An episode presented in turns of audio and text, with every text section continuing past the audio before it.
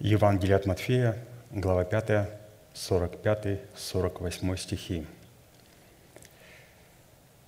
«Да будете сынами Отца вашего Небесного, ибо Он повелевает солнцу своему восходить над злыми и добрыми и посылает дождь на праведных и неправедных.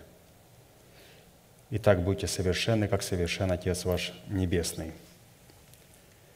Призванные к совершенству –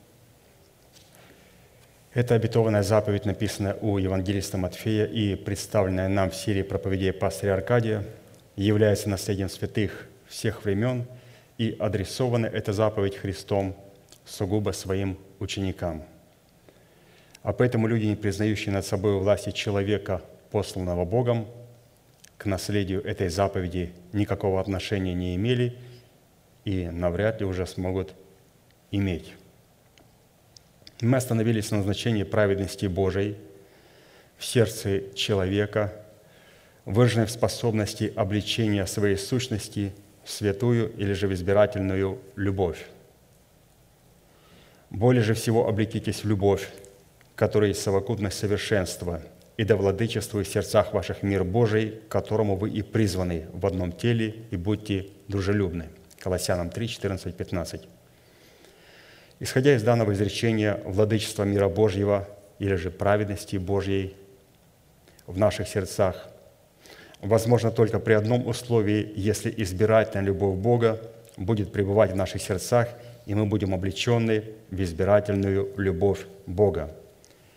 И характер избирательной любви Бога представлен Духом Святым в Писании в свете семи неземных достоинств, и это взято было пастырем из второго послания Петра – Первая глава со 2 по 8 стихи. Это добродетель, рассудительность, воздержание, терпение, благочестие, братолюбие и любовь.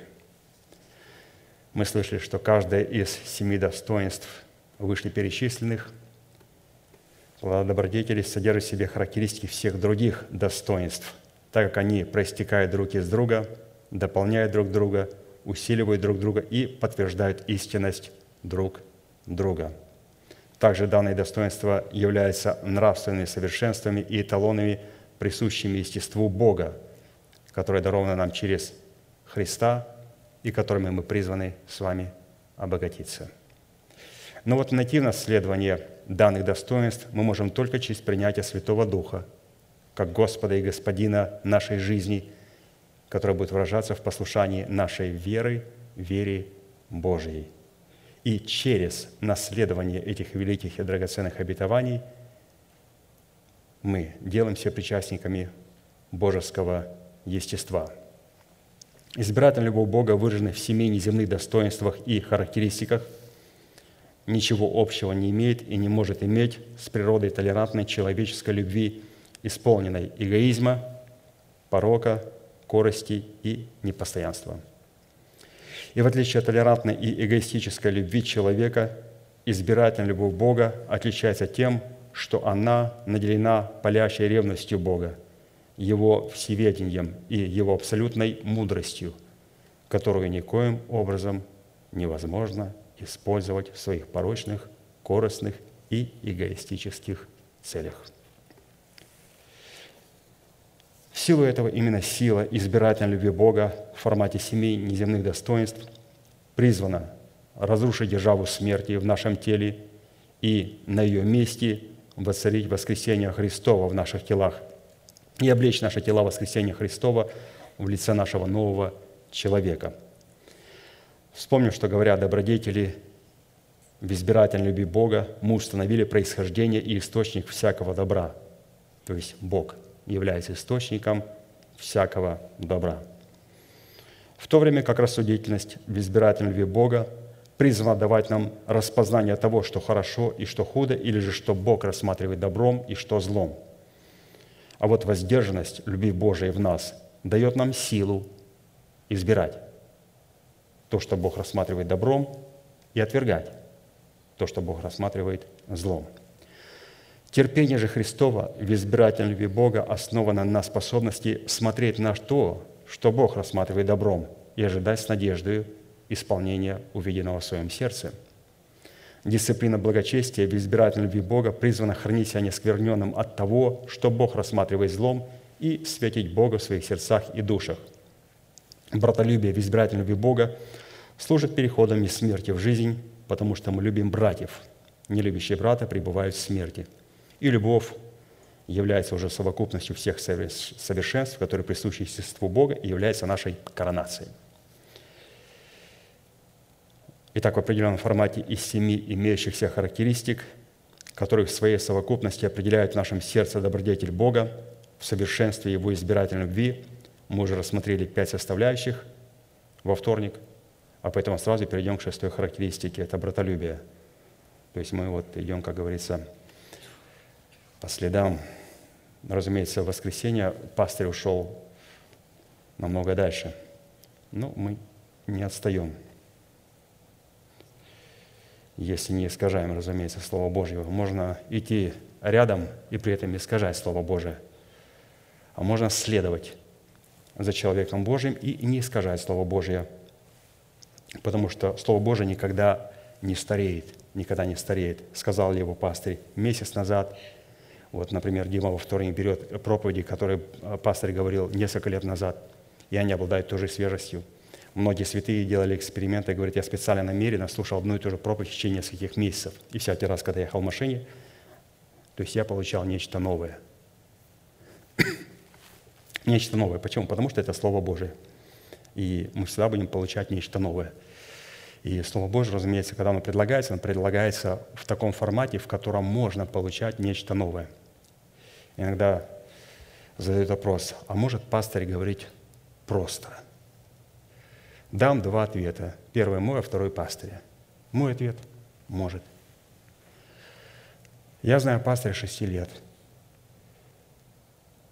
Мы жили в том городе, в котором он жил. То есть мы приезжали туда на отдых, жили там у друзей, у родственников, у пастыря дома жили.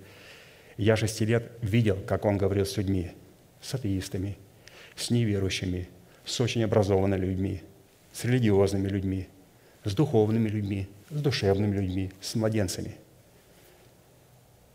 То есть он находил определенную точку, с которой можно было начинать, если он говорил с атеистом или же с человеком искусства, но которого никто не мог привлечь, потому что он с пренебрежением смотрел на религиозных людей, то пастор начинал говорить об искусстве. И говоря об искусстве, он потом приводил человека и показывал на Христа – ту красоту, которая была на картине, он показывал ее в личности Иисуса Христа.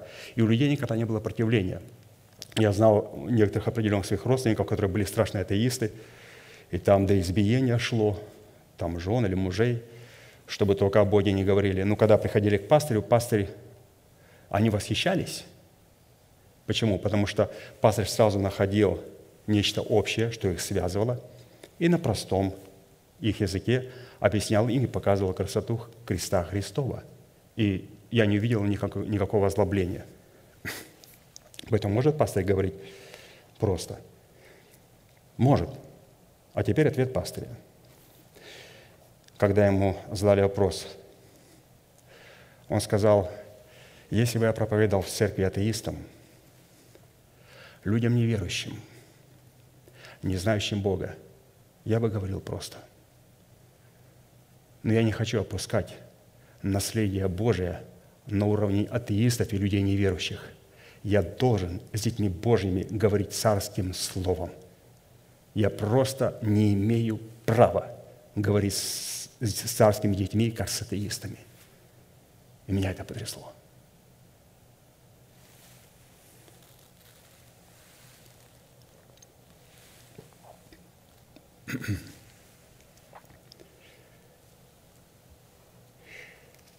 Итак, избирательный любовь Бога, обнаруживающийся в братолюбии, может пребывать и выражаться исключительно в атмосфере жизни вечной, в которой мы пришли из смерти, когда родились от семени слова истины. 1 Иоанна 3, 14, 18. Мы знаем, что мы пришли из смерти в жизнь, потому что любим братьев. Не любящий брата пребывает в смерти – Всякий, ненавидящий брата своего, есть человека-убийца. А вы знаете, что никакой человека-убийца не имеет жизни вечной, в нем пребывающей. Любовь познали мы в том, что Он положил за нас душу свою, и мы должны полагать душу свою за братьев. А кто имеет достаток в мире, но видя брата своего в нужде, затворяет от него сердце свое, как пребывает в том любовь Божия? Дети мои, станем любить не словом или языком, но делом и истиной. Итак, когда человек рождается от Бога, ему предоставляется выбор – либо войти в состояние смерти и стать мертвым для Бога и негодным для всякого доброго дела, либо войти в состояние жизни вечной и стать годным для всякого доброго дела в показании братолюбия. Исходя же из откровений Писания, природа братолюбия, образующая в нашем сердце атмосферу жизни вечной, сокрыта в любви Божией агапы и, в отличие от человеческой любви, находится в измерении, в котором обитает Бог. И нам необходимо было ответить на четыре классических вопроса. Первое. По каким признакам следует определять человеков, входящих в категорию наших братьев, за которых мы призваны полагать наши души, чтобы показать своей вере братолюбие. Второе. Какое назначение призвано выполнять избирательная любовь Бога в братолюбии? Третье. Какие условия или же какую цену необходимо выполнить заплатить, чтобы показать своей вере избирательную любовь Бога, братолюбие. И четвертое, по каким признакам следует испытывать себя на предмет братолюбия друг к другу в избирательной любви Бога. При этом будем учитывать, что речь идет не о братьях по плоти и крови или тех, кто носит штаны, а о братолюбии между святыми, как написано, «Братолюбие между вами да пребывает». Евреям 13, 1. Сегодня мы будем продолжать отвечать на вопрос третий – какие условия или же какую цену необходимо заплатить, чтобы показывать своей вере плод добродетели о братолюбии. Сколько стоит братолюбие? Какую цену необходимо заплатить? Ну, конечно же, хотелось сразу напомнить, что, говоря о братолюбии, мы дали вначале определение ближнему человеку. Кто такой ближний? Какой толк говорить о братолюбии, если мы не определимся, кто является моим ближним? И читая из конспектов, можно сделать заключение, что ближним является человек, без которого не могу я, и который не может без меня достичь тех высот и тех вершин, которые для нас предназначил Бог, и достигнуть совершенной воли Божьей. Мы нуждаемся в них, они нуждаются в нас. И первым ближним нашим является Бог. Он ничего не может сделать на земле без нас, да и мы ничего не можем сделать без Него. Отец является ближним и он передал свое отцовское сердце сыну, и сын на земле явил славу Отца. Сын передал это Духу Святому и Слову Божьему. Дух Святой и Слово Божие он вдунул в своих апостолов в то время, когда уходил к Отцу. Когда он думал, сказал, примите силу. Он передал им определенную власть. То есть в этом дуновении он передал им Урим и Тумим. Поэтому люди, которые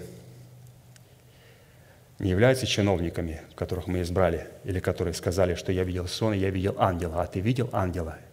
Нет, я вообще редко вижу, когда сны с ангелами. Ни разу не видел с ангелами снов, как пророки видят.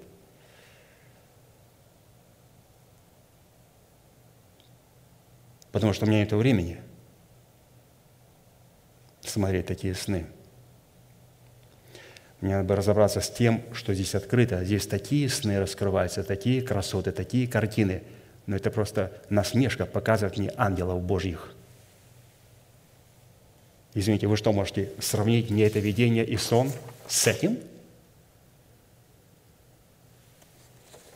Поэтому я не вижу ни, ни ангелочков, ни ангелиц, ни ангелов – дьявол знает, что он не будет позорить, просто я не куплюсь на это. Если Бог будет показывать, по крайней мере, он мне покажет вот эту красоту или лучше.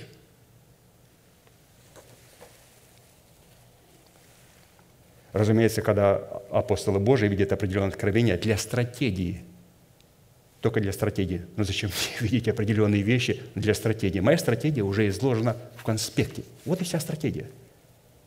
Все, что должен сделать, поблагодарить Бога, сказать «Аминь», «Принимаю, это мое» и исповедовать в молитве.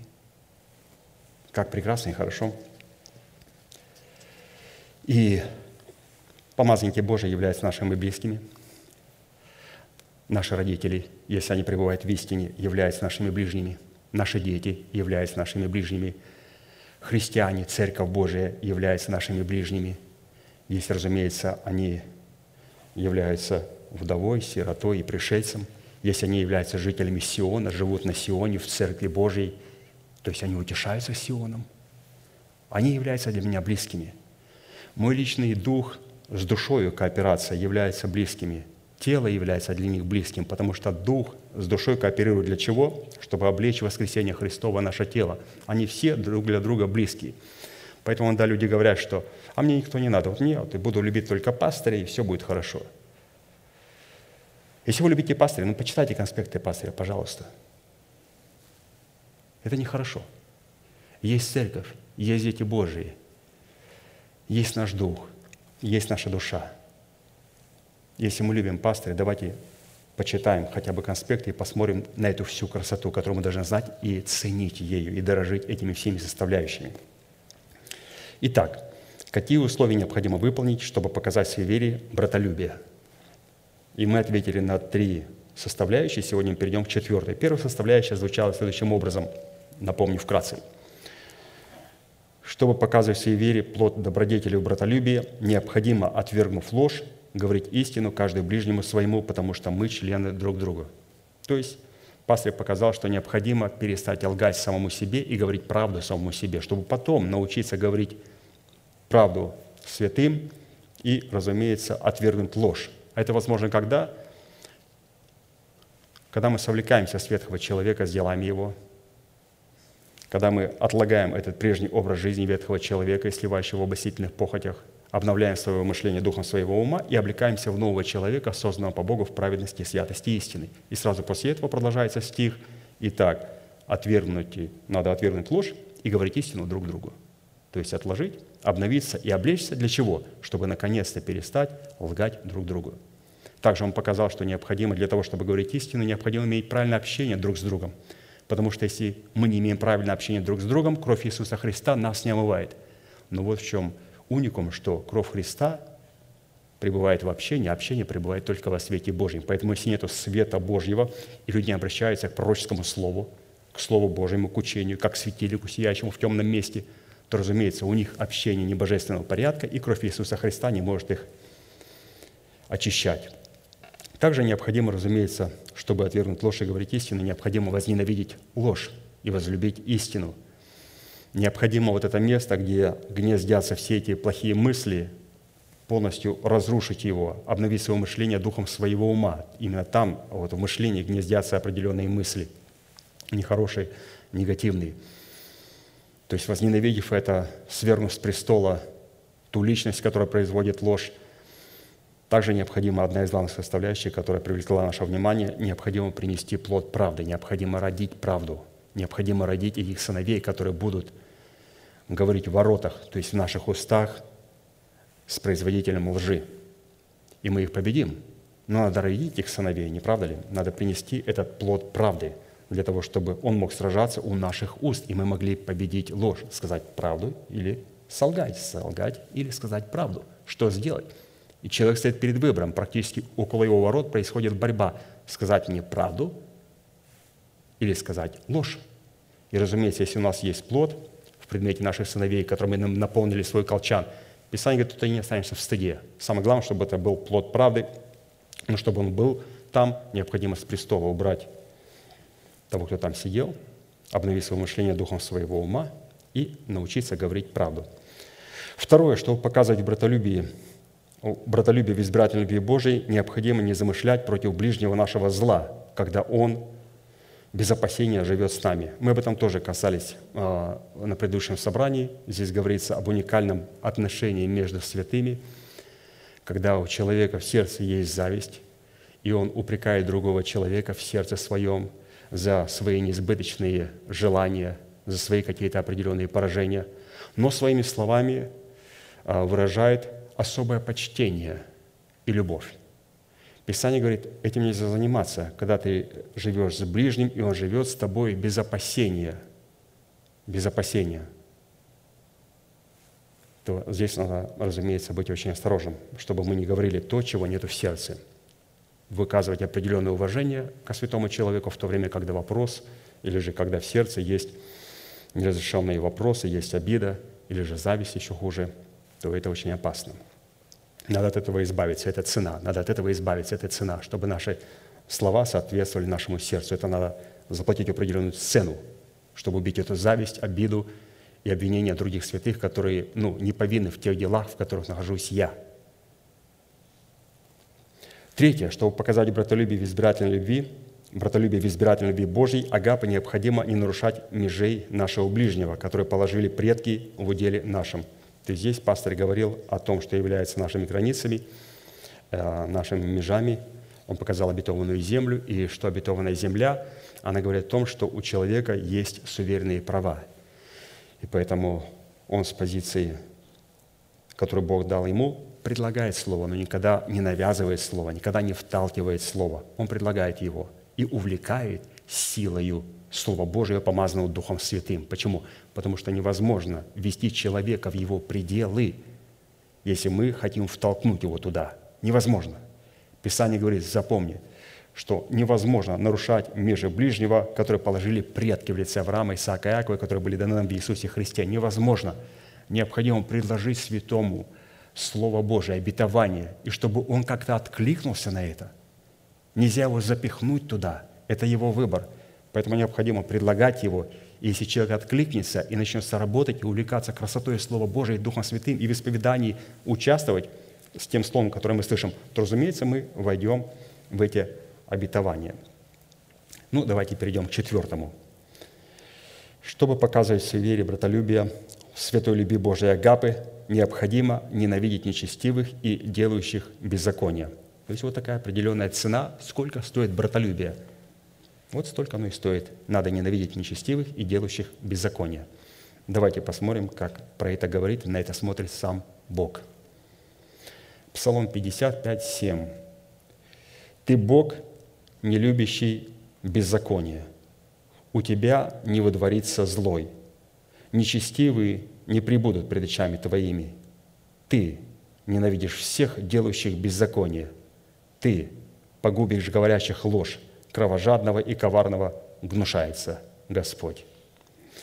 Фраза «у тебя не водворится злой» говорит о том, что Бог не заключает союза с людьми нечестивыми и делающими беззаконие – которые говорят ложь, и язык которых сплетает неправду, которые ложь выдают за правду, а правду за ложь. Злой человек – это человек, подменяющий дела Божьи своими делами, исходящими из плоти, которую они называют как бы волей Божьей. Далее злой человек – это человек, не признающий в собрании святых порядок тела Христова, а во главе которого поставлен Богом один человек, облеченный полномочиями отцовства Бога. Иоанна 6, 28, 29. И так сказали Иисусу, что нам делать, чтобы творить дела Божие? Иисус сказал им в ответ, вот дело Божие, чтобы вы веровали в того, кого Он, Отец мой, послал.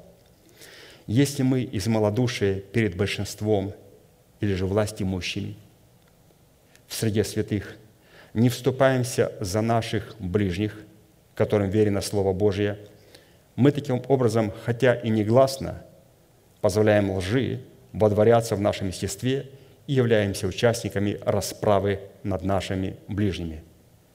То есть молчание – знак согласия. Это еще было известно в те времена, когда христианам говорили, они боялись исповедовать, что они христиане, и коммунисты, комсомол смеялся над такими ребятами и говорили, знай, что твоя твое молчание – это знак твоего согласия и солидарности с нами, трус.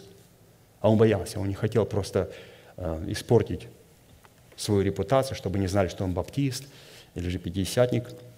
И они насмехались и говорили, твое молчание – это знак согласия с нами. То есть у нас не должно быть малодушия, мы должны становиться а, за наших ближним, которым верено Слово Божие. Обязательно. И не стоять в стороне, Потому что если мы будем стоять в стороне, то Бог все равно вменит нам то, что вот как побили Стефана. Бог вменил это Павлу. И он в этом покаялся. И он назвал себя последним грешником за это. Он не отрекся от этого. Иисус, когда говорил с книжниками фарисеями, он сказал, «Горе вам, книжники и фарисеи, что вы строите гробницы и украшаете памятники праведников. Потому что этим самым вы показываете, что вы дети тех, которые убили этих праведников и пророков. Они сказали, то есть как?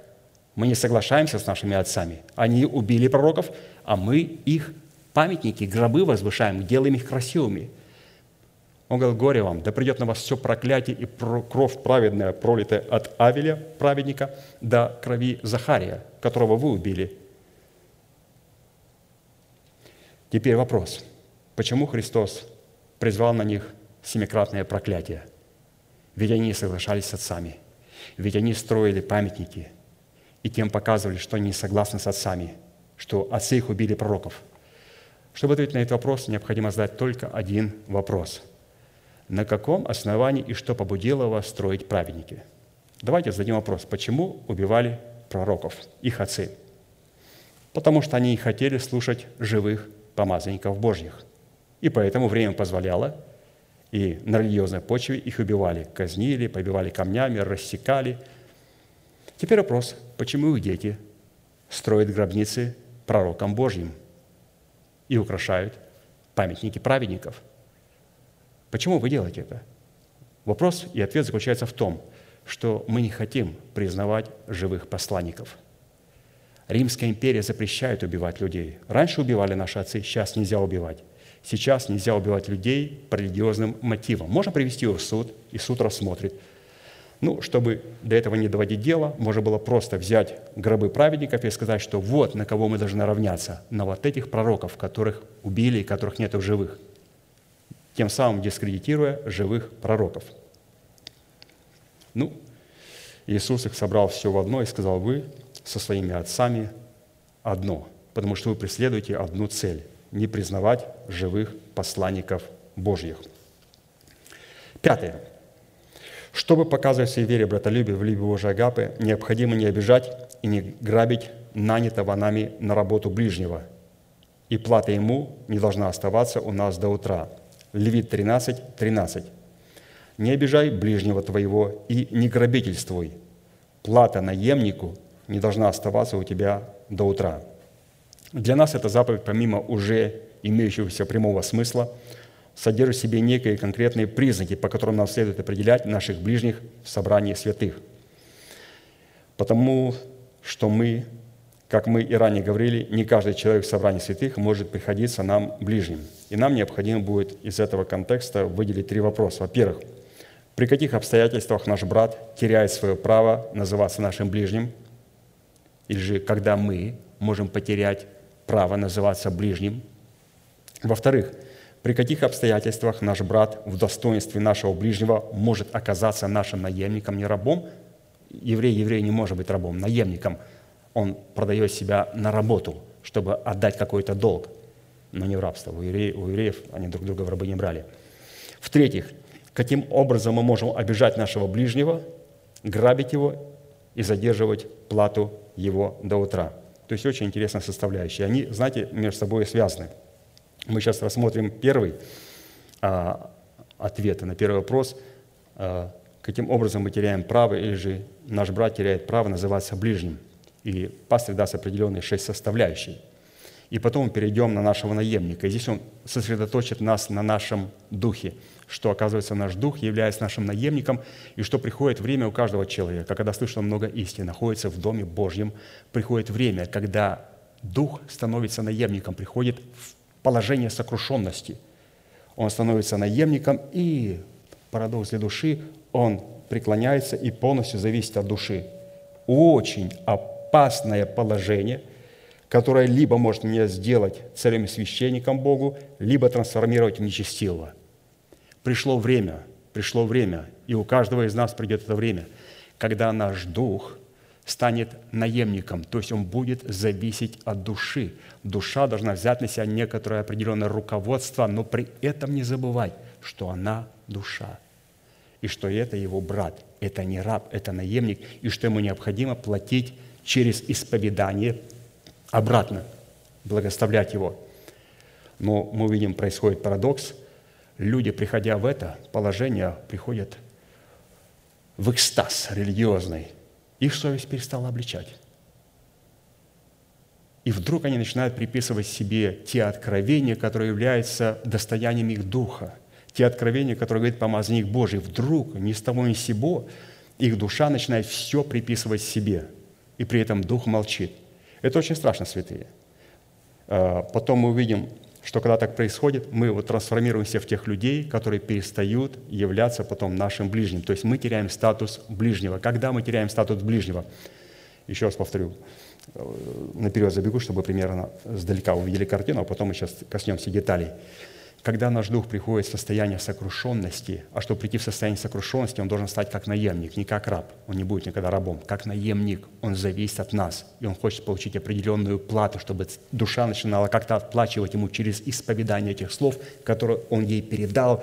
И передав ей, он ожидает от души, чтобы она в кротости и в смирении исповедовала Слово Божие. И вдруг душа – расселась, ногу положила на этого наемника и сказала, а это я получил откровение, это мои откровения, это мне Дух Святой сказал, это я на Гугле нашел, это я видео в Ютубе вытащил.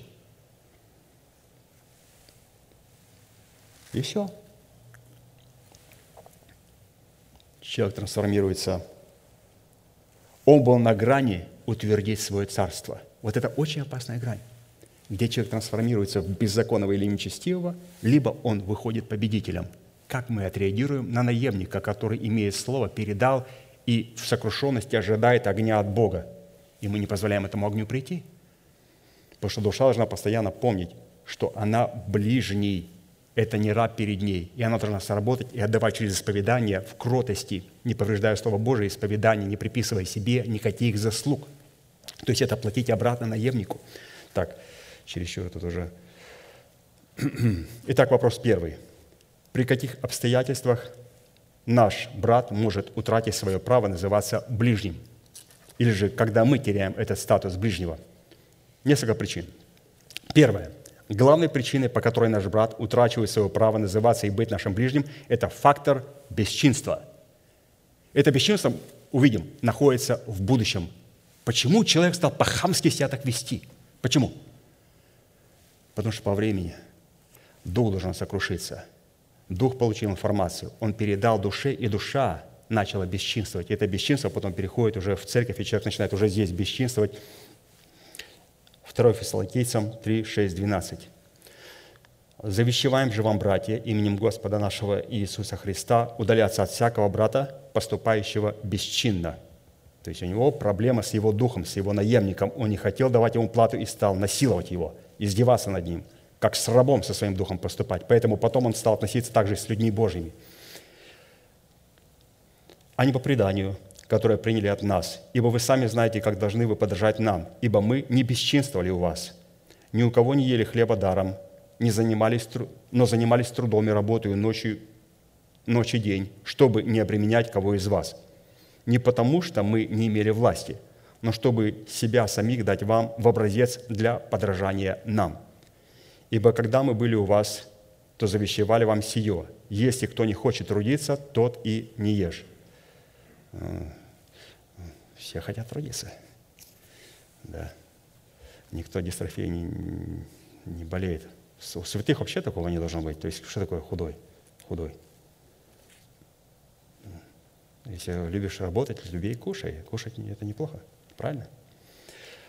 Но слышим, что некоторые у вас поступают бесчинно, ничего не делают, а суетятся.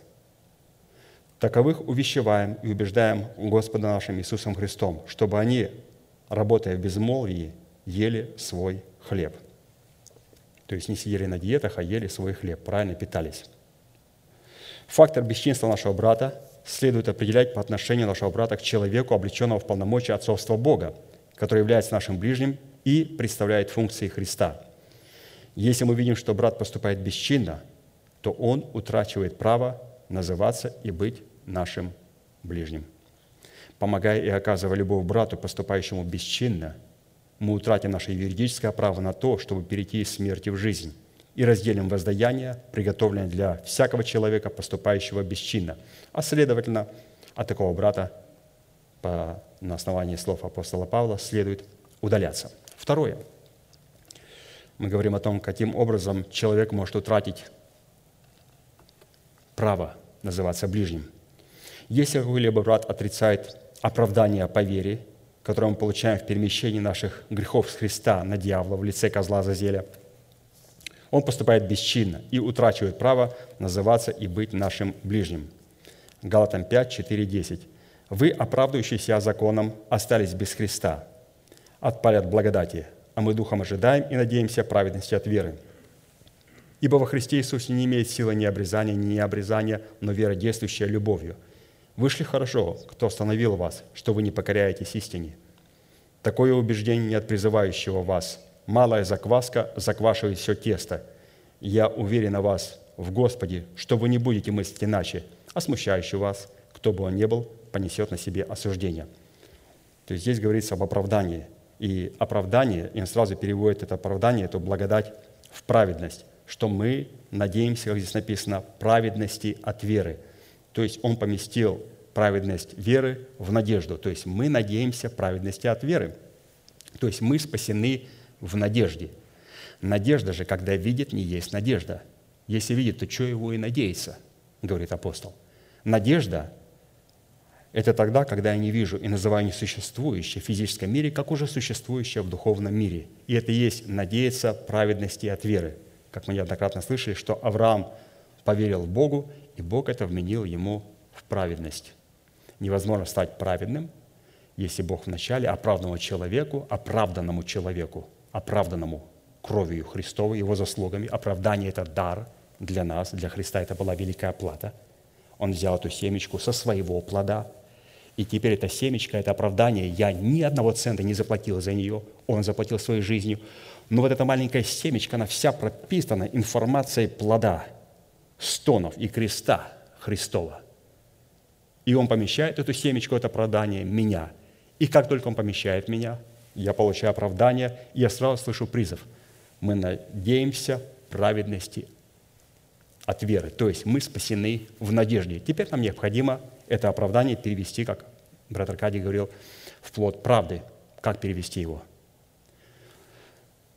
Ну, необходимо называть несуществующее как существующее, то есть как Авраам он прибыл тверд, не поколебался в неверии, называя несуществующее как существующее. Бог так повелел ему. И Бог ему вменил, то есть дал наперед, дал авансом быть праведным. И потом он начал уже с Богом соработая учиться творить дела правды. Третье. Если какой-либо брат отрицает заповедь десятины приношений, относя их к служению Старого Завета, которому они не имели никакого отношения, он поступает бесчин и утрачивает называться нашим ближним. Малахия 3, 7, 7, 12. «Со дней отцов ваших вы отступили от уставов моих и не соблюдаете их. Обратитесь ко мне, и я обращусь к вам, говорит Господь Савов. Вы скажете, как нам обратиться? Можно ли же человеку обкрадывать Бога? А вы обкрадываете меня. Скажете, чем обкрадываем мы тебя? Десятиной приношениями – проклятием вы прокляты, потому что вы весь народ обкрадываете меня. Принесите все десятины в дом хранилища, чтобы в доме моем была пища. И хотя в этом испытайте, испытайте меня, говорит Господь Саваоф. Не открою ли для вас отверстия небесных и не изолью ли на вас благословений до избытка?» То есть э, сколько много вопросительных знаков. То есть он просит, чтобы его испытали в этом вопросе.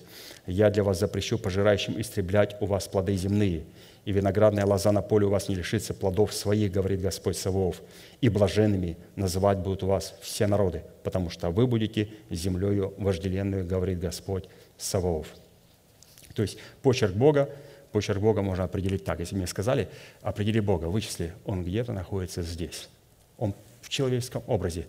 Я говорю, его очень легко найти.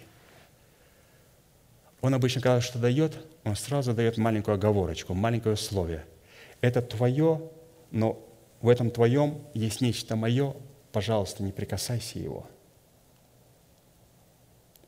Ну, зачем тогда мне давать? Заберите все, но зачем мне вот это давать и сказать, что вот это, а вот, вот это только будет мое? Да не надо мне, заберите его. Вот так Господь. Он поселил человека в Адаме и сразу почерк свой показал в чем. Он насадил дерево и сказал, чтобы ты от него не ел. Это почерк Бога. Везде, где Бог присутствует, Он показывает, что я вам отдаю все. Но в этом всем есть нечто мое. И чтобы показать отношение к Нему как к Богу, мы должны то, что принадлежит Богу, отдавать Богу. Вот это почерк Бога. Он всегда оставляет этот след десятины. То есть все твое, но в этом твоем есть нечто мое. И чтобы отдать тебе мне, ты должен признать меня Богом.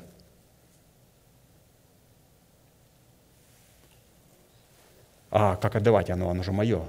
Это же в моем кармане, это в моем кошельке, это лежит в моем банке. А Бог по-другому не может благословить наш банк. Когда он говорит, что в твоем банке лежит мое. Это же великая участь. В духе лежит мое. Что? Залог Духа Святого. Он дал на время залог Духа Святого. Это почерк Бога. Он не отдал нам навсегда Духа Святого. Он дал его на время, на залог, чтобы он привез, принес, привез, как, как угодно, э, Ревеку, Исааку.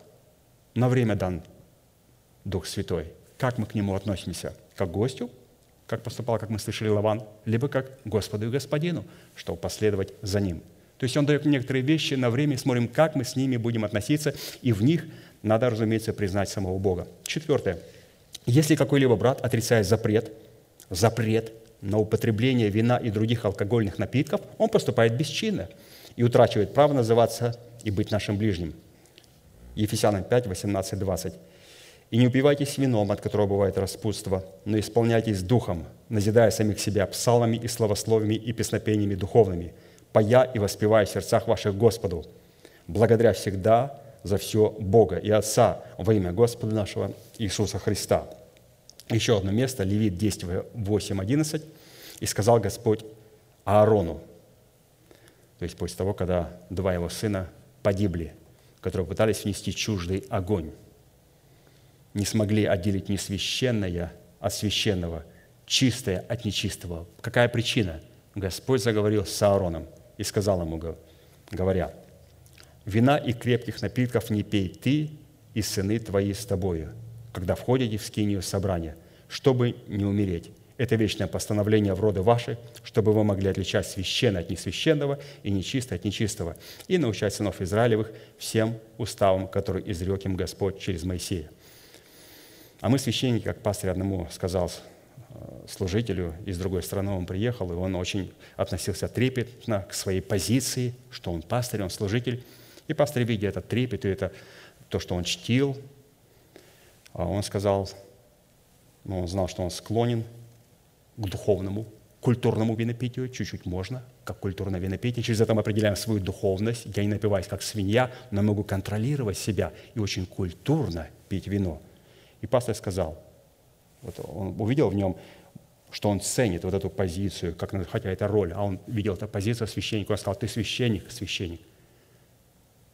Всегда 24 часа, 24 часа, 7 дней в неделю, 365 дней в году. А если священник, то ты не имеешь права употреблять вина, секеры и других алкогольных напитков. Он говорит, вот ты меня поймал, а? Но вот зачем ловить? Зачем ловить?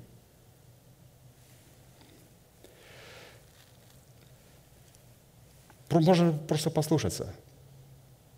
Можно же просто послушаться.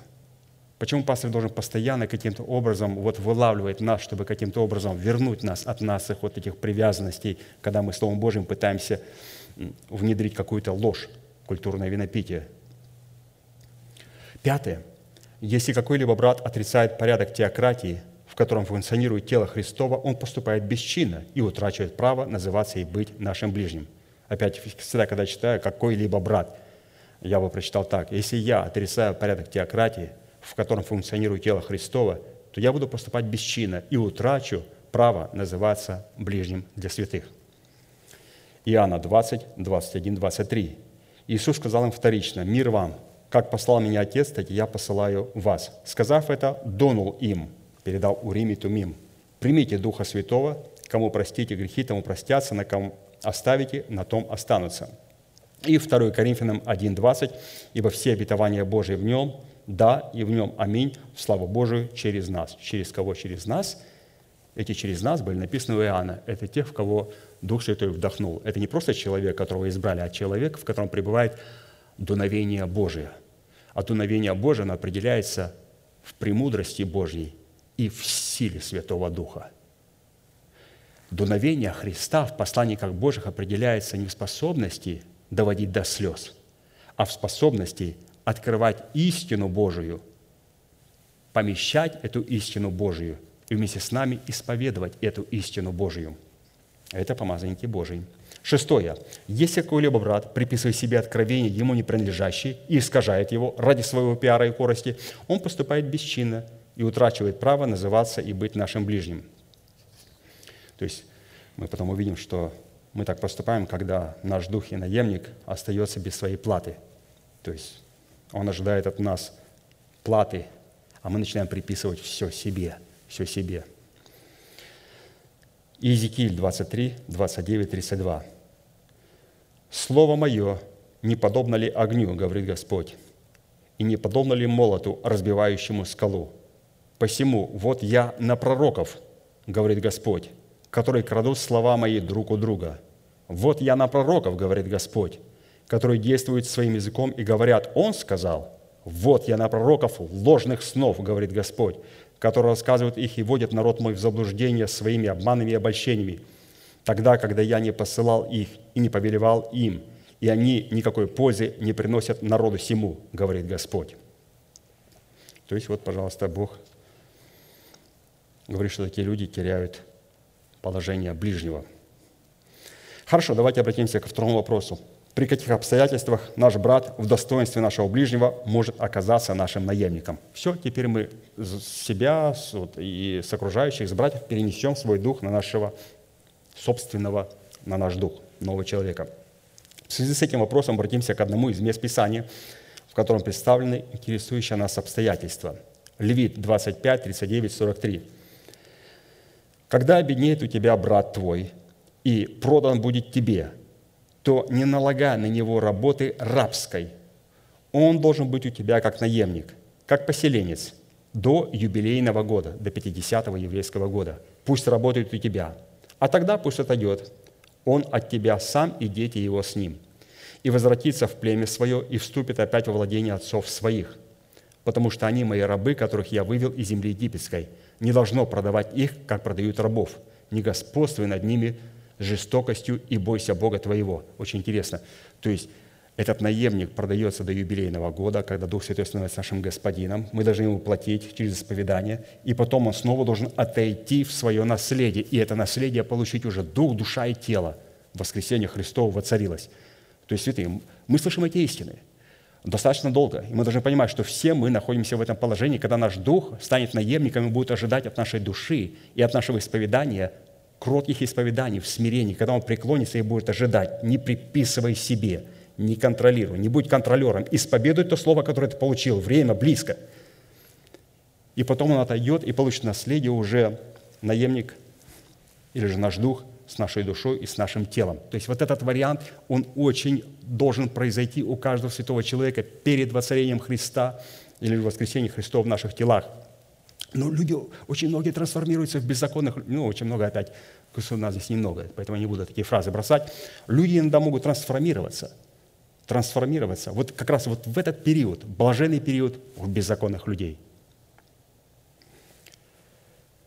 Это повеление о наемнике является тенью будущих благ, так как в нем раскрывается образ нашего ближнего в лице нашего духа, который может объединить в одном случае – когда переживает свое сокрушение и продается в рабство души, посредством которой он получит способность принимать семя Царства Небесного и взращивать его плод правды. То есть дух не может без души. И чтобы духу через душу достичь тела, которое будет исповедовать, ему необходимо стать наемником. Сокрушение нашего духа – это совместная работа Бога и человека, в которой наш дух посредством крещения водой, Духом Святым и огнем погружается в смерть Христа. И затем, при исполнении особых условий, облекается в воскресение Христова, в котором начинает приносить плод правды. Этот процесс хорошо представлен в иносказании книги «Песни песней», 4 глава, 12-16 стих. «Запертый сад, сестра моя, невеста, заключенный колодец, запечатанный источник, рассадники твои, сад с гранатовыми яблоками, с превосходными плодами киперы с нардами, нард и шифран, аир и корица со всякими благовонными деревами, мира и алой со всякими лучшими ароматами, садовый источник, колодец живых вод и потоки с. Поднимись, ветер с севера и принеси с юга. Крещение начинает действовать исповедание, обновление мышления, принеси с юга, повей на сад мой, и польются ароматы его. Пусть придет мой возлюбленный в сад свой и вкушает сладкие плоды его. В фразе «запертый сад» обуславливающий состояние плода Духа в нашем сердце, слово «запертый» означает «заключенный в собственных недрах», «сокрытый от посторонних глаз», «запертый на ключ», «завязывающий сандалии», «обувающий на свои ноги обувь», приготовленный представлять интересы света. Под фразой «запертый сад» просматривается состояние еще не сокрушенного духа, плоды которого созрели, но которые еще невозможно вкушать по причине запертого на ключ сада. Наличие созревшего в духе плода правды свидетельствует о готовности нашего духа быть сокрушенным. Очень важно. Наличие созревшего в духе плода правды, у вас-то есть, свидетельство нашей готовности или же нашего духа быть сокрушенным, что дает Богу основание посредством северного и южного ветра произвести процесс сокрушения, чтобы возлюбленный в лице жениха мог прийти в сад свой и вкушать сладкие плоды его. Под фразой «Поднимись ветер с севера и принеси с юга», «Повей на сад мой, и польются ароматы его», просматривается роль Бога, получившего со стороны человека согласие на сокрушение его духа посредством ветра северного и южного – только после воздействия наш дух северного и южного ветра, наш дух приходит из состояния запертого на ключ сада в состояние сокрушенности, что дает нам способность быть светом и распространять благоухание Христова. То есть Дух подошел к такому состоянию, когда он должен распространять благоухание Христова. И этот сад необходимо раскрыть через благоухание. Что необходимо, чтобы начали веять на этот сад ветер северный и ветер южный. Назначение северного ветра – представляет образ учения о кресте Христовом, который посредством крещения водою, Духом Святым и огнем в смерти Господа Иисуса отделяет нас от чего? От власти над нами нашего народа, дома нашего Отца и от власти нашей души. Это северный ветер. Назначение южного ветра представляет образ учения о возложении рук, который облекает и наделяет нас способностью сотрудничества нашего ума с умом Христовым, чтобы мы могли познавать волю Божию, благую, угодную и совершенную. То есть вот, пожалуйста – то здесь пастор осмотрел в этом запертом саде наш дух в состоянии наемника. Вопрос третий. Каким образом можем обижать нашего брата в лице нашего ближнего, представляющего наш дух в состоянии процесса сокрушения? Каким образом можем грабить его и задерживать ему плату до утра? Давайте послушаем, это очень важно, потому что это как раз тот момент, когда люди трансформируются в беззаконных и нечестивых людей. Дело в том, что у них было все, чтобы взять царство. Они подошли к такому моменту, когда они получили информацию Божию в свой дух. Прошло достаточно много лет, и это был тот момент, когда дух приходит к состоянию готовности быть сокрушенным, и он продается нам в наемники. И душа приходит в шок. Я делаю грехи, и совесть меня не осуждает.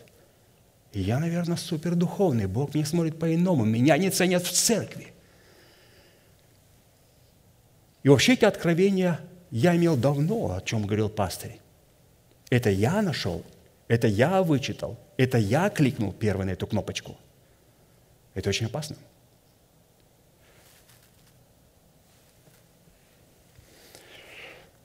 Итак, каким образом мы можем обижать нашего брата в лице нашего ближнего, представляющего наш дух? Образом утра и задерживать ему плату до утра. То есть нельзя до утра задерживать, надо отдавать. Образом утра в измерении нашей трехмерной сущности является образ юбилейного года, 50-го года, когда мы приходим к сознанию, к осознанию необходимости принять на собой Господа Святого Духа, чтобы Он мог стать Господом и Господином нашей жизни. То есть, оказывается, вот Дух Святой не станет Господом и Господином нашей жизни, когда у нас Дух не станет наемником – Стать наемником, как мы слышали, я, я, я сейчас говорю, потому что я хочу для себя это утвердить. Стать наемником – это значит быть готовым к сокрушенности. Я становлюсь, мой дух становится наемником, без этого невозможно быть сокрушенным. И если он будет сокрушенный, то тогда Дух Святой в этом юбилейном 50-м годе сможет стать не просто Господом, гостем, а Господом и Господином нашей жизни. Грабить своего ближнего в лице своего Духа, каким образом душа наша грабит своего ближнего в лице своего Духа, находящегося в состоянии сокрушенности, означает приписывать разумные достоинства Духа разумным возможностям своей собственной души – а вот задерживать плату нашему ближнему, находящемуся у нас в положении нашего наемника в лице своего духа, находящегося в состоянии сокрушенности, означает не признавать господство Святого Духа над разумными способностями нашей души. Вот, пожалуйста, Писание говорит, не грабь своего ближнего в лице наемника и отдавай ему плату. То есть это о чем говорит, вот все суммируя вот эти три аспекта, каким образом человек может потерять, называться ближним – он может потерять ближним, называться. Там было очень много параметров. И отношение к десятине, и отношение к оправданию, и отношение к порядку Божьему, и отношение к помазанникам Божьим, и отношение к истине. Но давайте посмотрим вот на эти два примера. Почему у человека такое стало отношение быть к этим всем божественным вещам? Потому что пришло время. Духу прийти к сокрушению. Уж очень много информации знает человек. И дух приходит в состояние наемника, и душа это использует для чего? Для того, чтобы приписывать теперь достоинство своего духа, или же то, что Бог поместил через благовествуемое слово, разумным возможностям своего ума. И также не признавать господство Святого Духа над разумными способностями нашего ума. Вот такая интересная картина была представлена пастырем. Хорошо, переходим к шестому. Сколько стоит братолюбие? Мы продолжаем говорить. Чтобы показывать плод добродетели в братолюбии, необходимо забывать заднее и простираться вперед к цели и почести высшего звания Божия во Христе Иисусе. Филиппийцам 3, 13, 14. «Братья, я не почитаю себя достигшим, а только забывая заднее и простираясь вперед, стремлюсь к цели и почести высшего звания Божия во Христе Иисусе». Забывать заднее означает забывать горечь падений и торжество побед, и не полагаться на прошлые добродетели – как только мы начинаем полагаться на прошлые добродетели и хвалиться прошлыми подвигами веры, мы немедленно утрачиваем свое назарейство в посвящении Богу, состоящем в семи косах, заплетенных на нашей голове, как это было у Самсона. Судья, 16 глава, 19-21 стих. «И усыпила его Далида на коленях своих, и призвала человека, и велела ему остричь семь кос головы его. И начал он ослабевать, и отступил от него сила его – она сказала, филистимляне идут на тебя, Самсон. Он пробудился от сна, и первое, что сказал, пойду, как и прежде, и освобожусь. Вот это да! Посмотрел назад. Раньше я побивал филистимлян, а этого нельзя делать у Бога. Бог так не сработает с людьми духовными, с людьми, с детьми Божьими. Мы не должны исходить от своих поражений, от своих побед. Надо смотреть постоянно вперед и держаться заповеди Божьей. Он сказал, пойду, как и прежде, и освобожусь. А не знал, что Господь отступил от него. Филистимляне взяли его и выкололи ему глаза, привели его в газу и оковали его двумя медными цепями, и он молол в доме узников.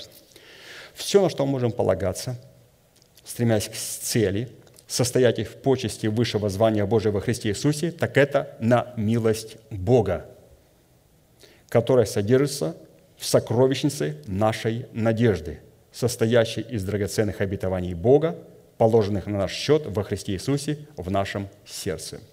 Однако, если нам неизвестно воздаяние или же награда в почести высшего звания Божия во Христе Иисусе, мы никогда не сможем забыть горечь поражений, полагая себя забытыми Богом, и никогда не сможем отказаться от того, чтобы не хвалиться прошлыми подвигами и не полагаться на прошлые заслуги и добродетели – Почему люди это делают? Потому что они не знают, какую награду они ожидают. Им сказали, награда будет после гроба, когда ты умрешь. Он говорит, у вас есть, проповедники, что-то в этой жизни для меня? Нет, когда ты умрешь, ты получишь. А, там посмотрим. Но награда о том, что нет, ты можешь при жизни воцарить воскресение Христова в своем теле. И Бог может утвердить свой завет – не только для твоего духа, но для твоей души и для твоего тела при жизни. При жизни. Вот это да. Вот это увлекает. Вот эта цена, которая позволяет нам не смотреть на прошлые поражения и не смотреть на прошлое, а смотреть в будущее. В связи с этим у нас стоит вопрос, какими же характеристиками определяется воздаяние нашего наследия, состоящее в почести высшего звания Божьего во Христе Иисусе. В Писании представлены три категории спасенных и три различные друг от друга воздаяния, за которые со стороны человека заплачена цена в трех различных друг от друга потерях и обретениях. Это категория младенца мужеского пола, категория жены, родившей имеющегося младенца, и категория прочих, рожденных от семени жены. Мы знаем, что категория младенца мужского пола представлена в образе 24 старцев и 4 животных. Категория жены, родившей младенца мужского пола, представлена в 144 тысячах первенцев, и прочие семени жены представлены в образе великого множества спасенных. Из этих трех категорий, наследующих спасение, только одна категория будет обладать почестями этого вышнего звания, за которое с их стороны будет заплачена цена послушания в стремлении к своему призванию до смерти и смерти крестной. 2 Петра 1.11. «Посему, братья, более и более старайтесь сделать твердым ваше звание и звание, и, призвание, и избрание». То есть звание и избрание. К чему Господь нас призвал, и избрание, сколько это стоит – так поступая, никогда не приткнетесь, ибо так откроется вам свободный вход в вечное Царство Господа нашего и Спасителя Иисуса Христа. На иврите слово «звание» означает ранг, статус, отличие, положение, достоинство, слава, сила, призвание. Вышнее звание состоит в воздаянии нашего наследия – определяющего наше призвание, содержащееся во Христе Иисусе, в усыновлении нашего тела искуплением Христом, в котором должна быть воздвигнута держава жизни. То есть в нашей жизни. 2 Тимофея 2, 19, 21. «Но твердое основание Божие стоит, имея печать. Познал Господь своих, и да отступит от неправды всякий, исповедующий имя Господа». То есть вот этих словах «познал Господь своих» представлено для нас – звание и избрание, и да отступят от неправды всякий, исповедующий имя Господа. То есть звание, которое требует определенного избрания с нашей стороны. То есть нечто принять, нечто отвергнуть. Познал Господь своих, и что сразу? И второе, отступят от неправды всякий, исповедующий имя Господа. Там есть и звание, и у каждого звания есть избрание. И потому, что мы избираем, какую цену мы платим – вот по нашему счету Бог может определить, к какой из трех категорий мы относимся. Покажите, пожалуйста, ваш счет. Покажите вашу чековую книжку, пожалуйста, сэр. И мы скажем, к какой вы категории относитесь. Потому что у звания есть цена, избрание. Если мы взяли нечто высокое, а избираем нечто низкое, небольшое несоответствие –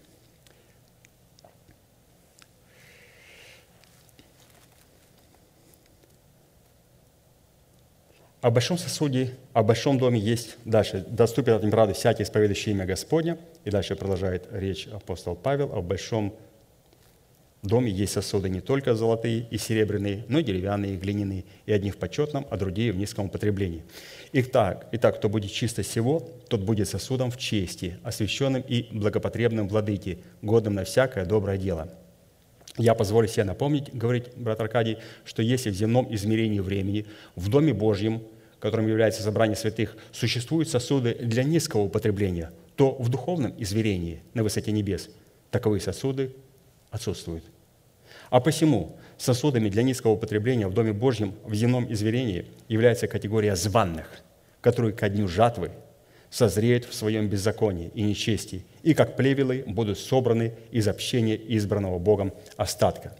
Таким образом, если мы не отступим от неправды, в которой созревают душевные люди, постоянно противясь всякому духовному и попирая суверенные права избранного Богом остатка, мы разделим с ними печальную и гибельную участь.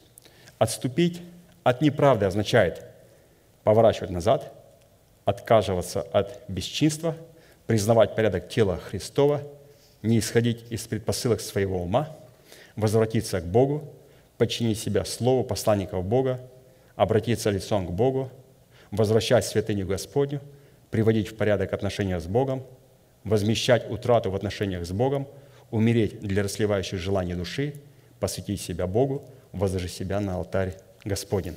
исходя из имеющего содержания смысла, отступить от неправды – это такой род исповедания веры сердца, который обнаружит себя в поступках правды. То есть отступить может через исповедание правды Божьей. И направление поступков правды в показании в своей вере братолюбия будет состоять в том, что мы будем забывать заднее и простираться вперед к цели и почести высшего звания Божия во Христе Иисусе. То есть очень интересно было показано что человек никогда не сможет забыть свои прошлые поражения и тем более свои прошлые победы, если вы ему реально не покажете и не увлечете его красотой обетования, которое здесь ждет его, это воцарение, воскресение Христова в наших телах – а не там, что когда умрешь, там вот тебе что-то и дадут. Нет, Господь хотел, чтобы здесь, на земле, это тело было храмом Божьим, которое представляет Его интересы. И сколько Он тысячелетий ждал. Удивительно. Удивительно. Ведь это же была не идея пастыря. Ведь это он получил через откровение.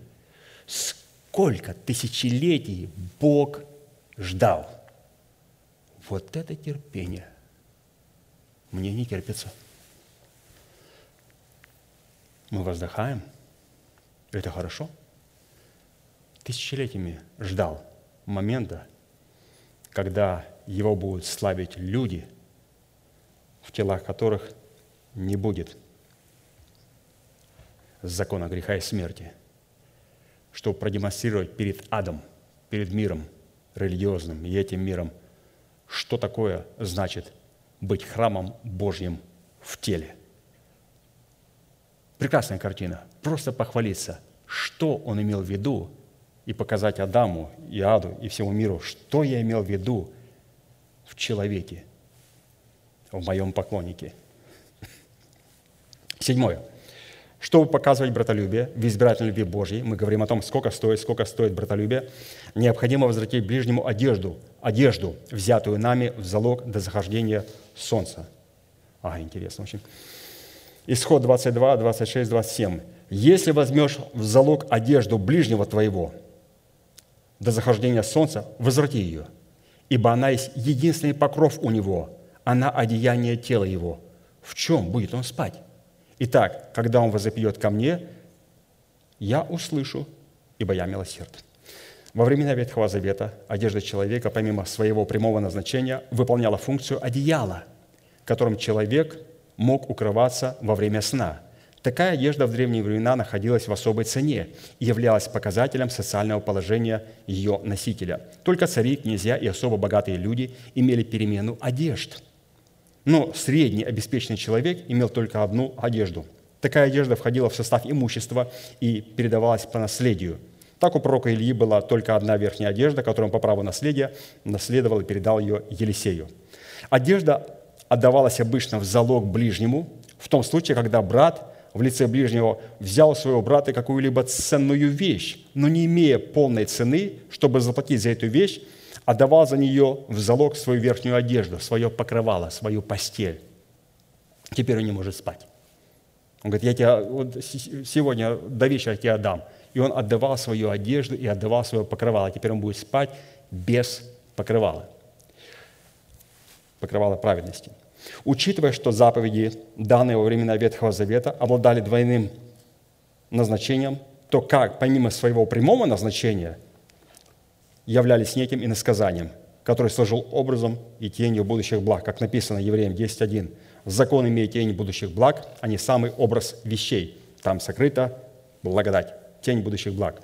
Несмотря на временность закона, который являлся для человека детоводителем ко Христу, в нем присутствовало и сохранялись вечные ценности, содержащие в себе постановление законов благодати Божьей. А посему под одеждой, взятой в залог у нашего ближнего, следует рассматривать непростые отношения между братом и братом в среде собрания святых. А именно, когда один из наших ближних обижает нас чем-либо – то его одежда, этого праведника, в предмете его оправдания, становится залогом в наших руках. И возвратить ему его одежду в предмете его оправдания мы можем только простив ему вину до захода солнца. Евреям 4, Ефесянам 4, 26, 27. «Гневаясь, не согрешайте, солнце да не зайдет в гневе вашем, и не давайте место дьяволу. Следует иметь в виду, что во взаимоотношениях друг с другом прощать нанесенный нам ущерб мы обязаны только нашим ближним, только нашим ближним, только нашим ближним, входящим в категорию избранных, потому что только у них есть одежда праведности. Мы потом поговорим, пастор очень прекрасно покажет, что почему Иисус не прощал и призвал гнев на детей дьявола. У них не было праведности. Он не мог взять у них в залог одежду. У них не было оправдания праведности. А здесь против меня согрешил мой брат. И согрешив против меня, теперь его одежда, его оправдание у меня. Я должен позаботиться о том, чтобы его простить до захода солнца, вернуть ему эту одежду, чтобы он спал, чтобы Господь мог действовать с ним – Следует иметь в виду, что во взаимоотношениях друг с другом прощать нанесенный ущерб мы обязаны только нашим ближним, входящим в категорию избранных. Марка 11, 25, 26. «И когда стоите на молитве, прощайте, то есть возвращайте одежду ближнему своему, который является не только его оправданием, а является его покрывалом, успокоением. Без него Бог не может действовать. Если мы не вернем, Бог позаботится о том, как его оправдать и потом будет иметь дело с нами. И когда стоите на молитве, прощайте, то есть возвращайте одежду ближнему своему. И если что имеете на кого, дабы и Отец ваш Небесный простил вам согрешения ваши. Если же не прощаете, то и Отец ваш Небесный не простит вам согрешения ваших, заберет наше оправдание, нашу одежду. Поэтому как страшно. Брат против меня согрешил, и вдруг у меня его одежда. Я знаю, что эта одежда, это его покрывало. Я говорю, а я не прощу его. Пускай по пунктам покается. Господь говорит, а ну-ка заберите у него тоже одежду у него пунктов намного больше. Вот когда он во всех пунктах покается, до последнего кондранта отдаст, потом я буду с ним говорить. Очень опасно, очень опасно. Когда против нас согрешают дети Божьи, ближние, в Церкви Божьей, святые, очень опасно. Вот солнце не зашло, я в молитве, через волевое решение прощаю брата моего. Но если же нечестивые и беззаконные люди – который не имеет права называться нашим ближним, обижает нас, мы должны обращаться к Богу, чтобы Он защитил нас от них. Потому что они уже давно утратили ранее имеющую у них одежду оправдания, а посему и брать залог у них нечего. Вот как это надо делать. Римлянам 12, 19. «Не мстите за себя, возлюбленный, но дайте место гневу Божьему, ибо написано, мне отомщение, я воздам, говорит Господь». Здесь уже касается вот этих беззаконных людей. Когда я возвращаю одежду моему брату, я не делаю это для того, чтобы Бог мстил за меня. Нет. Для чего возвращаю моему брату, моему ближнему одежду? Чтобы Господь рассматривал праведным и оправданным. Чтобы Господь явил милость ему, он мой ближний. Я сохраняю его тем самым от гнева. Но когда поступают беззаконные, Писание говорит, мы не можем у них ничего взять, они нам в залог ничего не могут предложить. Бесчинники. У них одежда была давно потеряна. И поэтому мы не можем вернуть их оправдание, не можем простить их и сказать, я прощаю тебя, брат. Да такая молитва не работает. Что ты прощаешь? Это же человек беззаконный. Что прощать, необходимо человеку вернуть его оправдание, которое он потерял. А их Бог не прощает. Почему? Возвращать им нечего. Мы только можем призывать гнев Божий на тех людей. Итак, прощать нечестивых и беззаконных людей означает не являть надлежащей святости и участвовать в их же беззакониях. Определить же, кто для нас является ближним, а кто таковым не является, мы можем по выше представленным шести характеристикам. Ну, мы говорили о том, что не признают чина, не признают оправдания, не признают э, почитание Бога десятинными приношениями, вот эти шесть составляющих, о которых выше мы читали. Хорошо. Восьмой. Чтобы показать в своей вере братолюбие, в избирательной любви Божией Агапы, необходимо рассматривать ближних как члены тела Христова, зависимые друг от друга, чтобы доставлять друг другу покой, которому успокоил нас Бог. Ефесянам 4, 13, 16 доколе все придем в единство веры и познания Сына Божьего, в мужа совершенного, в меру полного возраста Христова, дабы мы не были младенцами, колеблющимися и увлекающимися всяким ветром учения, по лукавству человеков, по хитрому искусству обольщения, но истинную любовью все возвращали в того, который есть глава Христос, из которого все тело, составляемое и совокупляемое посредством всяких взаимно скрепляющих связей, при действии в свою меру каждого члена, получает прощение для созидания самого себя в любви. Исходя из консультаций имеющегося повеления, следует, что показывать своей вере братолюбие посредством всяких взаимно скрепляющих связей при действии в свою меру каждого члена, в котором мы получаем превращение к телу Христову для созидания самого себя в любви, можно только после того, когда мы оставим тот род младенчества, который не разумеет порядка в теле Христовом. и колеблется, и увлекается всяким ветром учения, за которым стоят обольстительные, выдающие за себя, обольститель, выдающийся за посланников Бога, но к таковым не является. То есть обязательно, святые, здесь очень важно, чтобы мы могли оставить младенчество. Мы не можем быть вот этими взаимоскрепляющими связями, если мы не сделаем решение оставить вот это младенчество. Род таких обольстителей состоит из душевных вождей – избранных либо путем демократических выборов, либо поставивших себя каким-то им одним известным откровением. И испытывать и отказываться следовать за такими эмиссарами Мамона следует по плоду их уст. Во-первых, таковые обольстители, помимо того, что они будут воровать откровению посланников Бога, видоизменяя их и приписывая их себе, собирая в свою собственную сокровищницу, они также будут свои пророки, пороки приписывать посланникам Бога, бросая на них репутацию тени сомнения и поливая их открытой ложью, приписывая им слова и поступки, которых они не совершали.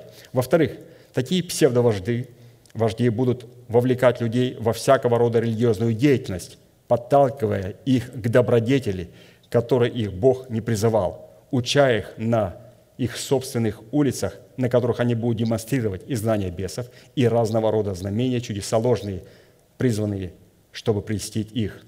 И если истинным призванием всякого человека, призванного в общение с Богом, является плод Духа, в котором человек призван, соработая с истиной благовествуемого Слова и с откровением Святого Духа, открывающим истину в сердце, воздвигнуть в своем теле державу жизни, чтобы стать носителем небесного тела, то призвание, которым будут навязывать душевные вожди, идущие, идущим за ним слепцам, будет евангелизация, которой их Бог не призывал – а если и призвал, то не таким образом, не такими средствами и не таким методом. Мы никогда не сможем принести покой нашим ближним посредством всяких взаимно скрепляющих связей при действии в свою меру каждого члена, если нашим призванием будет оставаться добродетель, исходящая из плоти, и евангелизация, которую призваны исполнять апостолы Христовы. Каждый из нас становится носителем Евангелия Царствия в тот момент – когда становится светом для мира, а не тогда, когда исполняет свои религиозные похоти, разогреваемые хитрым искусством обольщения. Аминь. Будем, пожалуйста, молиться. Будьте благословенны в вашей молитве.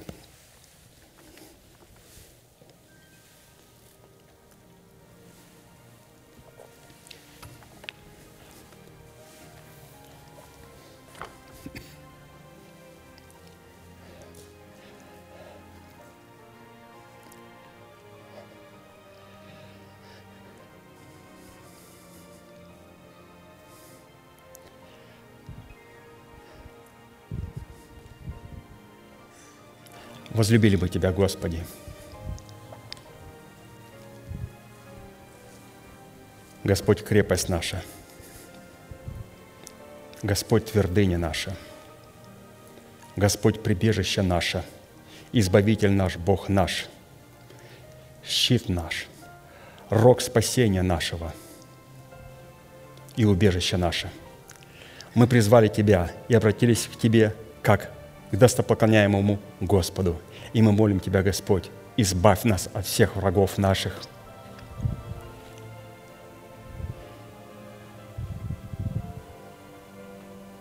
Господь, мы молим Тебя, чтобы узы ада были расторгнуты, чтобы оковы, которые облегли нас, были сорваны, чтобы сети – которые накинуты нас, были сорваны, чтобы воды беззакония, которые направились на наследие Твое и которые страшили нас, были исчерпаны и были уничтожены. Мы призываем Тебя, Господь. Мы призываем Тебя, и мы молим Тебя. Услышь нас, Господь, из святого жилища своего – и мы благодарим Тебя, что на основании Твоего клятвенного завета Ты слышишь молитву Твоих святых. И ради Твоего клятвенного завета, в котором Ты поклялся телом и кровью Сына Твоего Иисуса Христа, которые вошли во святилище, Ты ради этих клятвенных вещей, представляющих Сына Твоего, и ради Твоего слова и обетования, которое Ты дал Аврааму, и Иакову, и которое Ты исполнил в Иисусе Христе, сегодня наклоняешь небеса и сходишь с небес ради святых своих, ради своего слова, ради Сына Твоего Иисуса Христа – ты восседаешь на своих херувимов и несешься на крыльях ветра ко святым Твоим. Ты рассыпаешь стрелы и молнии, грам и угли огненные перед лицом Твоим. Ты протягиваешь свою руку и поднимаешь наследие свое. Ты поставляешь нас на пространном месте воскресения Христовом и называешь нас своим наследием. Мы благодарим Тебя, Господь, за эту великую честь быть Твоим наследием. Мы благодарим Тебя, что мы можем забыть наши прошлые поражения, горечи, забыть наши прошлые победы и смотреть, Господь, на то великое воздаяние, которое Ты приготовил для нас – мы отказываемся поворачиваться назад, чтобы стать сольным столбом. Мы смотрим, Господь, на то воздаяние, которое Ты показал Моисею, на то воздаяние, на которое смотрел Авраам, на которое он смотрел и которое он ожидал. Воздаяние художниками строителя, который является Бог. Мы благодарим Тебя, Господь, за эту великую награду, которую Ты приготовил для своего наследия – Мы благодарим Тебя, Господь, что сегодня можем облекать себя в милости Твоей, в жемчуг воскресения Христова. И та песчинка, которая останется к моменту восхищения, Господь, она будет полностью покрыта воскресением Христовым. Мы облекаем себя, Господь, в воскресение Христова и благодарим Тебя, что Ты позволил нам через слышанное Слово – отложить прежний образ жизни ветхого человека, истлевающего в басительных похотях, отложить всякую нечистоту, всякий гнев, всякую злобу и в кротости и смирении принять насаждаемое Слово, которое сможет спасти не только наш дух, но наши души и наши тела. Позволь нам, Господь, принять то Слово и сохранить его в сердце, в кротости и в смирении перед Твоим святым лицом – которая не только спасет наш дух, но сможет спасти наши души и наши тела, облекая их в воскресение Христова. Мы отлагаем, Господь, всякий гнев, всякие распри, всякие подозрения. Мы отвергаем богов, которых мы некогда почитали в прошлом образе жизни. Мы отвергаем, Господь, необрезанное мышление – которая приписывает себе откровения Божьи и не признает господство Святого Духа. Мы молим Тебя, Господь, что когда мы придем к моменту, когда наш Дух станет нашим наемником и будет ожидать, согласно того времени, в котором мы находимся, от нашей души,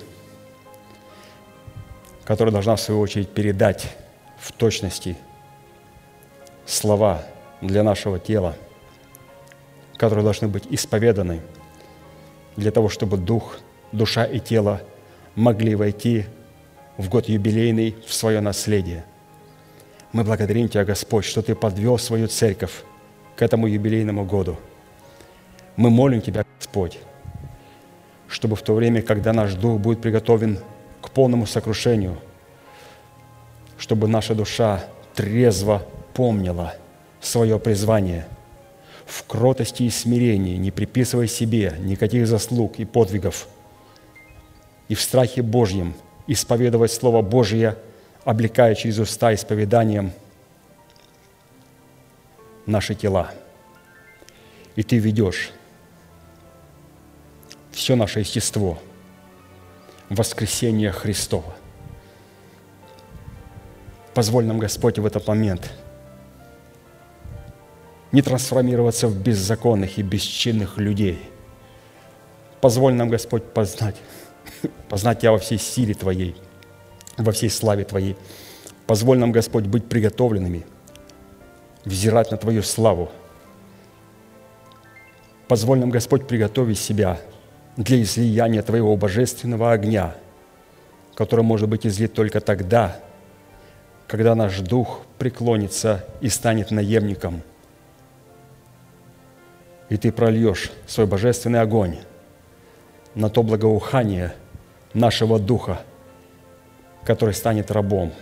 Позволь нам, Господь, это помнить. И позволь нам понять, что только смирение, только кротость и трепет перед тем Словом, Господь, которое мы слышим, сможет нас сохранить и сможет привлечь Твою милость в Твоем божественном огне. Мы благодарим Тебя, Господь, что мы слышим эту истину, и Твой божественный огонь святости нас не пугает. Он нас привлекает, и мы привлекаем этот божественный огонь на себя, потому что без него мы не сможем облечься в воскресение Христова. Без него мы не сможем облечься в перламутр воскресения Христова и стать, Господь, Твоей жемчужиной – да будет, Господь, взращен плод правды в сердцах святых. Мы продолжаем, Господь, называть несуществующее физическом мире, как уже существующее в Твоем Слове, в нашем сердце, в нашем духе. И если приходит сомнение, то тогда мы почитаем себя мертвыми для греха, живыми же для Бога. Благодарим Тебя, Господь, за то, что мы спасены в надежде – Благодарим Тебя, Господь, что мы можем продемонстрировать перед Тобой в это последнее время в надежде праведность веры. Мы продолжаем, Господь, рассматривать, как это делал Моисей, как это делал Авраам, на те обетования, которые Ты, Господь, открыл нам через благовествуемое Слово, и мы принимаем их и благодарим Тебя. Мы благодарим Тебя, Господь, и мы принимаем – истину о воцарении воскресения Христова в нашем естестве и в наших телах. Да воцарится, Господь, воскресение Христова в наших телах. Мы молим Тебя, Господь, покажи триумф, покажи свой вечный, извечный замысел, который Ты ожидал и который является Твоим замыслом. Продемонстрируй, Господь, храм Божий в лице отдельного святого человека, в котором воцарится вся полнота святого Бога. Продемонстрируй, Господь, свою славу и покажи себя славным на этой земле. А нас, Господь, по милости Своей, находящихся в трепете и в страхе великом Божьем пред лицом Твоим святым, позволь продолжать принимать те истины, посредством которых мы сможем облекать себя в воскресение Христова. Мы благодарим Тебя, Господь, и мы приготовим свои сердца для принятия Твоего откровения, которое Ты для нас приготовил в последующих собраниях. Мы принимаем их в свое сердце для того, чтобы потом через исповедание наших уст облечь себя в силу и славу Божию воскресения Христова. Да будет благословено имя Святого Бога из этого храма, наш великий Бог, Отец и Дух Святой. Аминь. Отче наш, сущий на небесах, да святится имя Твое, да придет царствие Твое, да будет воля Твоя и на земле, как и на небе. Хлеб наш насущный подавай нам на каждый день, и прости нам долги наши, как и мы прощаем должникам нашим. И не веди нас в искушение, но избавь нас от лукавого, ибо Твое есть царство и сила и слава во веки. Аминь. И закончим нашей неизменной манифестацией – могущему же соблюсти нас от падения и поставить пред славою Своею непорочными в радости, единому, премудрому Богу, Спасителю нашему, через Иисуса Христа, Господа нашего, слава и величие, сила и власть прежде всех веков, ныне и во все веки. Аминь.